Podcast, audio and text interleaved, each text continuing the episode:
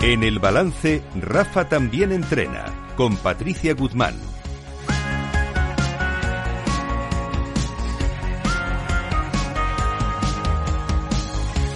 Patricia Guzmán, buenas noches. Buenas noches. Nuestra coach experta en habilidades directivas en liderazgo, en comunicación, en resolución de problemas, en la gestión de equipos de alto rendimiento. ¿Más?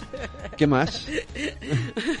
bueno, el acompañar a... Y el acompañarme a mí en este, en este ratito programa también. Exacto. Eh, ¿De qué vamos a hablar hoy, Patricia? Pues sí, vamos a hablar de cómo transformar tus presentaciones de aceptables a memorables.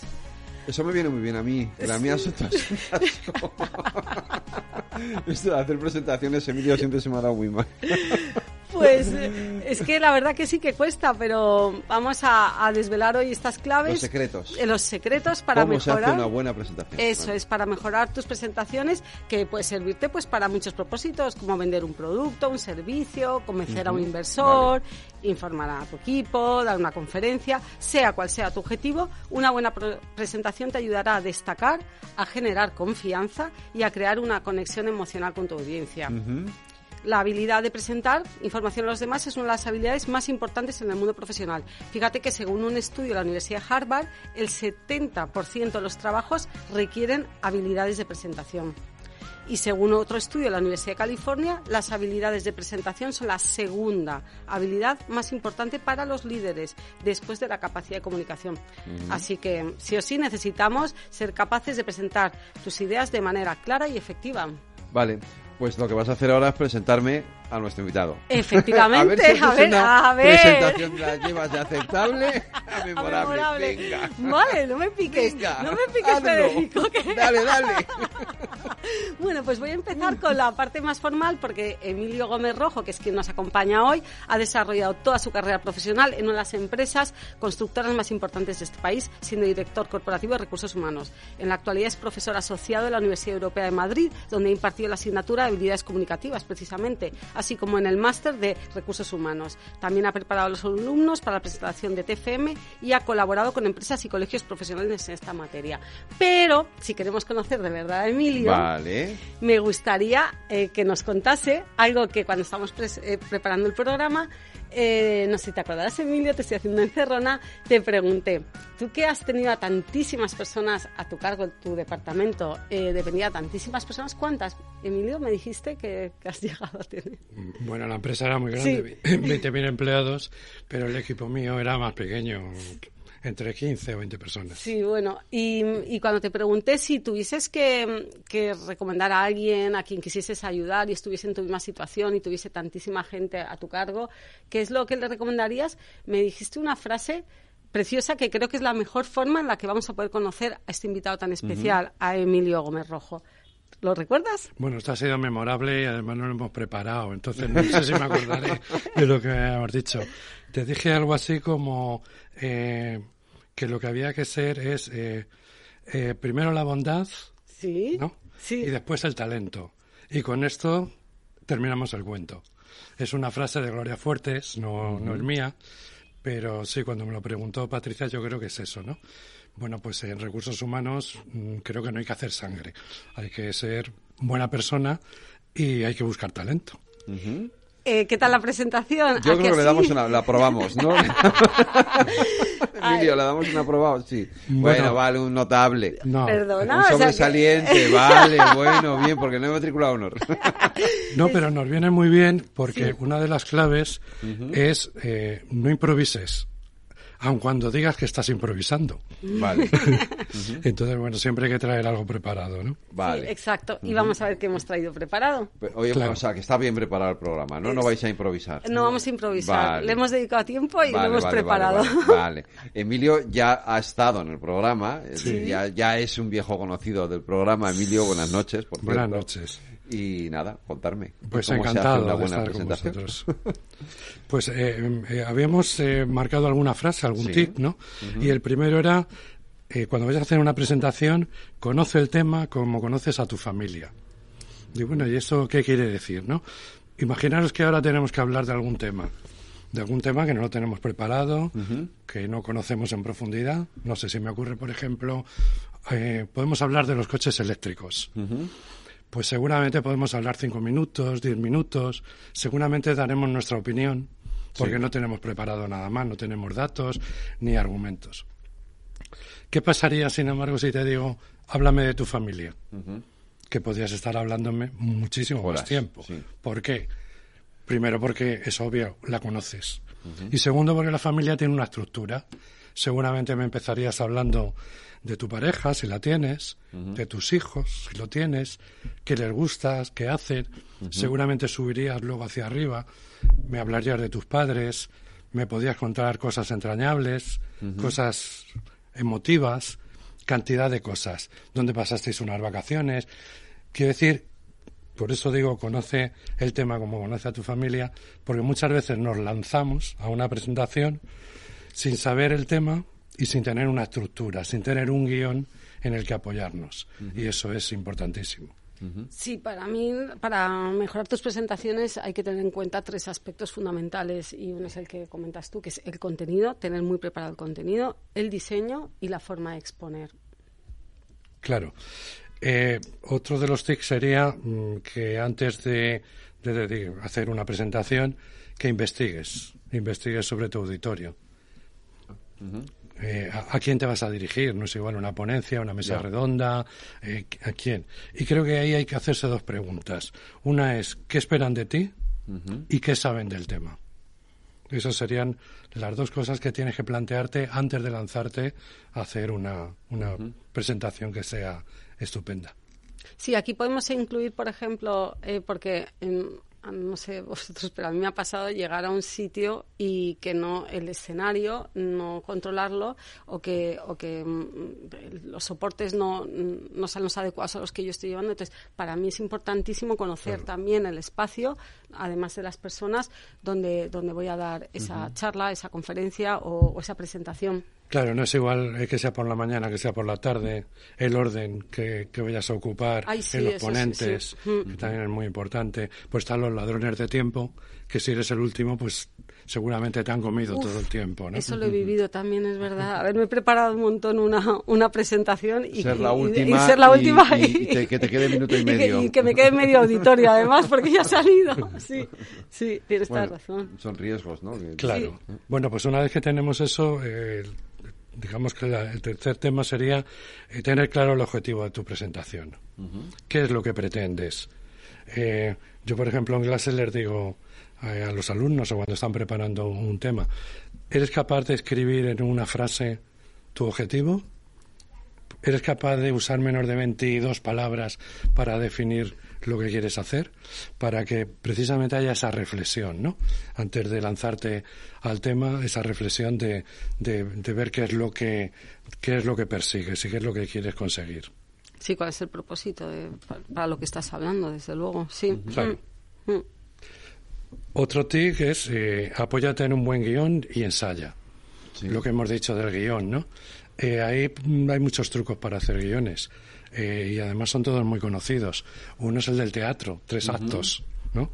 Eh, empezar con la situación, desarrollar todo el tema, en esa parte central debería ir toda la información y terminar con un resumen o con con algo que sea una, conclusión, claro. Sí es que es la técnica también del storytelling no contar una historia que enganche a tu audiencia que tenga un inicio un nudo y un desenlace que transmita un mensaje claro y emocionante también. Sabéis un tema claro un tema que me gusta mm. con los guiones son los chistes. No sé si os habéis dado cuenta cuando se va a contar un chiste eh, mm, tú no empiezas a contarlo si la gente no se calla Estás ahí con unos amigos en la barra del bar. Es un chiste buenísimo, es un chiste estupendo y tal. Y no te hacen ni caso. Oye, escuchar que es buenísimo el chiste.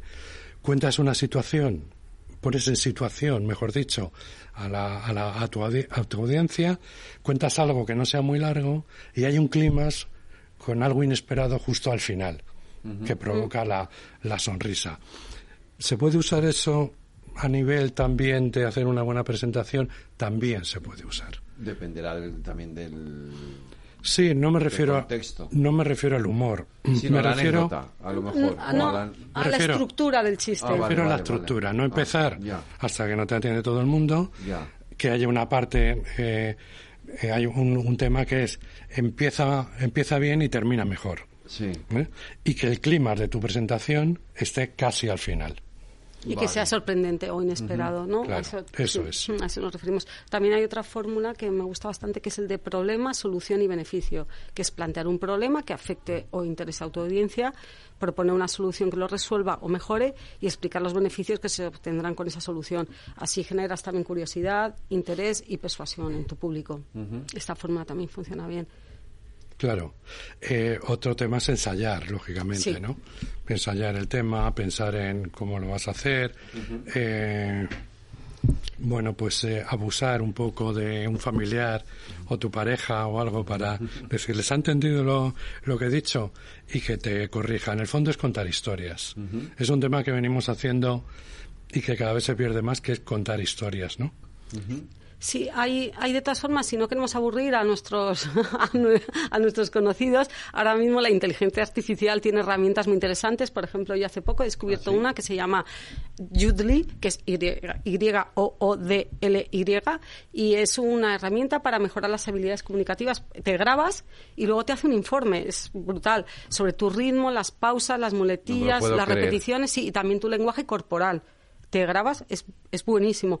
Hay otro que es lo que, el que más utiliza la gente, que es el PowerPoint Speaker Coach. Pero ese, fíjate, mm, a mí no me gusta tanto. He probado los dos y este Jutli es brutal, porque te grabas y luego te hace un informe muy detallado. Así que es, es- es muy bueno esto de eh, ensayar la presentación varias veces, controlar el tiempo, el ritmo, el tono, lenguaje, las muletillas y usar tu voz, tu mirada y tu gestualidad para transmitir seguridad, entusiasmo y empatía. Lo probaremos aunque nos quedemos sin trabajo. Madre, qué barbaridad. Sí, sí, pues ese ya me lo pasarás, ¿eh? Para Sí, aquí un- esto, ¿no? Eh, sí, sí, ya está bien. Está bien saberlo. Más cosas. Pues eh, yo creo que lo que se recuerda es lo que te emociona. Ujú. Entonces hay que tratar de emocionar. Hay que tratar de lo que más a la audiencia lo que más agradece o lo que más valora es eh, la credibilidad que se vea que eres eh, creíble y, y y tú tienes que tratar de emocionar porque es la manera de que se recuerde eh, lo que has dicho o lo que o lo que has hecho Sí, conectar emocionalmente con el mensaje. sí No, pero yo os digo eso. No, no todas las presentaciones eh, tienen ese. Puedes incluir ese formato. No todas las presentaciones se, se prestan a. Bueno, yo lo que hago con los clientes con los que trabajo una presentación que sea más ardua o bueno más fría entre comillas, que es una presentación comercial, por ejemplo, o, o- o incluso algo así. eh, a mí lo que me gusta es transformar que es una- un trabajo que, que- que lleva su tiempo, pero cuando se hace da muy buenos resultados, transformar las características en beneficios. Eh, cojo la presentación de la, de la persona, en este caso mi cliente, generalmente hay muchísimas más características que beneficios. Y transformar una característica en beneficio es un entrenamiento que se puede hacer, pero apela a las emociones. ¿Qué gano con esta característica? Ponemos un ejemplo, por ejemplo. Sí. Vamos a ver, no lo sé. Eh, vamos a coger un coche, que yo mm, es algo que no, que no entiendo bien, ¿no? Pero una característica sería, no tengo ni idea qué caballos tiene o que, o que mm, no sé, cualquier característica o de o lo que Potencia estemos vendiendo, potencia, efectivamente. de la batería, Eso es. ¿Cómo transformamos en eso en un beneficio para el que, los, para el que nos está, el futuro comprador o el que nos está escuchando? ¿Para qué queremos esa potencia? Por ejemplo, para adelantar en un momento en el que en el que de repente no hemos calculado bien el tiempo para el adelantamiento y necesitamos de esa potencia para poder pasar en ese momento al coche que estamos adelantando y hemos calculado mal. Ahí eso se te queda. Porque has, has tocado, lo has convertido esa característica en un beneficio, en algo que realmente tu interlocutor puede transformar en algo que además sí que le está apelando a sus emociones. O sea que incluso con las cosas más frías, que es la tecnología o el motor, también lo podemos transformar de esta forma. Bueno, en el ejemplo que has puesto de los coches, hay coches que se venden solos. Hay ciertas marcas que, que, que ya está vendida. Entonces, Sí. eh, lo que, el, porque el vendedor, emociones, el vendedor lo que tiene que ser es amable, no necesita venderle el coche. En otras marcas de, de menor rango, Sí, pues, pues hay que venderle el coche, ¿no? Claro. Pero si co- lo, si Porque- lo modificamos en qué beneficio te puede traer, por ejemplo, Claro. o sea, que puedes llevar a tus hijos Sí, al sí. colegio por Sí. la capacidad. Si tú te Sí. quieres comprar un Ferrari, eh, no hace falta que te lo vendan. Ya. Lo que tienes que Bueno, decirle, qué bien ha elegido used, Claro. cómo sabe usted elegir. Pero si estás buscando un monovolumen, efectivamente Sí. a lo mejor necesitas que te lo vendan. Claro. Y sí, y, te- y en cualquier caso hay que emocionar. Sí. efectivamente. Más. Eh, vamos a ver, yo creo que eh, este tema es el tema de, de, de alguna forma de tener un esquema, como hemos dicho, de eh, luego, luego hay más cosas que podemos hacer, ¿no? Y que no hemos hablado de ellas, como puede ser, pues, eh, tener buena adicción, eh, procurar hablar a una velocidad determinada. Eh, lo bueno, además, el- en el tema de la velocidad es no mantener siempre la misma velocidad sino subrayar. Es como si estuviéramos escribiendo. Cuando hay algo en nuestro mensaje que sea interesante, subrayarlo yendo más despacio o haciendo una pausa, ¿no? Las pausas son son fundamentales en, en los discursos cuando queremos dar énfasis al, al tema que, que vayamos a presentar. Sí, a mí me gustaría si se, mm, eh, hacer un inciso sobre los PowerPoint, que también hemos abusado mucho de las presentaciones. Vale, y os los iba a preguntar por eso, por sí. los PowerPoint, los, eh, set- las- los famosos eh, diapositivas, diapositivas, efectivamente, diapositivas. sí. Hay- En las diapositivas, sí. Yo, mis recomendaciones siempre son ser visual y no textual. Si tengo que leer, es que no te voy a escuchar. ¿Nos ha pasado alguna vez ir a una presentación que está Claro. todo escrito y entonces Ah. es que no prestas atención a lo que te están contando, sino Claro. que estás leyendo a la vez? Todos, todos sabemos leer, adoramos el PowerPoint, ¿no? Sí. Entonces, mm, lo que puedes hacer es dar un informe, pero resumir lo que quieras decir, sobre todo en temas eh, de, de negocio, resumir lo que lo- los puntos importantes, eh, usar mucha imagen y luego dar un informe si quieres con, con el texto o con lo que sea. Sí, al final lo que engancha es escuchar a alguien que habla y cuenta cosas, que era lo que hablábamos antes, el famoso storytelling. Y lo que más capta la atención es escuchar a alguien que habla, cuenta cosas y además impacta con una imagen que transmite ese mensaje y lo graba en la retina. ¿Sabéis eso de apaga la luz que no se ve el PowerPoint? No, la estrella soy yo. Ya. El PowerPoint es mi ayudante. ¿Cómo influye la comunicación no verbal en una presentación? Pues muchísimo, porque un porcentaje muy alto viene, viene precisamente en eso, ¿no? Imaginaros que empieza la clase y le dices a, a los alumnos que sepáis que estáis todos aprobados y están negando con la cabeza. Ya. Pues te van a hacer más caso a, a lo que estás diciendo con, con la cabeza, ¿no? El- la gente, eh, la comunicación verbal no estamos tan acostumbrados, pero da muchísimos mensajes. Si nos queremos ir, si no estamos a gusto, cómo estemos sentados. Imaginaros, por ejemplo, en una entrevista de trabajo. Toda la comunicación que nos puede dar el, el- el que nos está entrevistando, ¿no? Una, una entrevista de trabajo no deja de ser una presentación Es también. una presentación de ti mismo, evidentemente. Sí, claro. sí, exacto. Justo el otro día una, una colega me comentaba que había hecho unas entrevistas de trabajo y que se había encontrado a que un montón de los solicitantes estaban reempantingados, se sentaban totalmente en el asiento Ya. y que eso ya le transmitía a ella una dejadez. eh, Imagen de dejadez, claro. Exacto, justo. Pero bueno, a mí sí me gustaría Sí. eh, cerrar con algunos puntos. Sobre todo para mm, es, es fundamental para mí dejar tu vanidad y tu ego en la puerta. No estás aquí para demostrar todo lo que sabes, sino para enseñarme algo que no sé. Vale. O sea, no se trata de, de- de vengo aquí a que se note lo mucho que sé y el tostón que os voy a, a dar con todos los datos, sino en realidad es más, ofrece- más ofrecer eh, y que te lleves algo, con que te lleves dos o tres puntos de, de una presentación, yo creo que ya es un éxito. Sí, eh, yo creo que, que también es así, ¿no? Eh, además, cuando subes a un escenario, eh, tienes que tener esa, esa manera de ver, ¿no? De lo que, lo que estás dando tú y lo que puedes recibir. Y si tienes práctica en ello, te das cuenta de lo que estás recibiendo, si la gente está o no está pendiente de, de ti y de lo que estás diciendo. ¿Cómo? Sí, sí, sí, dime, Hay un libro que sí que me gustaría recomendar. De todas formas, Hazlo. en, en- sí, en mi perfil de LinkedIn, en Patricia Woodman, él dejó todos estos eh, datos, pero es el libro de charlas TED. Ni más ni menos que este libro es una guía oficial de, ¿Quién los, es? de las charlas TED. em, las, las charlas TED estas que, que son tan famosas Sí. del mundo entero, pues el libro Yo, es... no- yo, pa- esto para mí de nuevo no sé lo que es. Sí, Ah, sí. pues es una plataforma de Son charlas más famosas del mundo y van pues... pues Chris Anderson, el secreto de las grandes charlas. eh, justo. Sí. Entonces este eh, te ayuda a definir tu idea principal, a Pero ¿qué construir... es una charla TED? ¿O qué es un TED? Es una charla que Sí. dura Es una plataforma. tiempo, Ajá. Eh, de un tema interesante, Ajá. con un tiempo muy corto, acortado.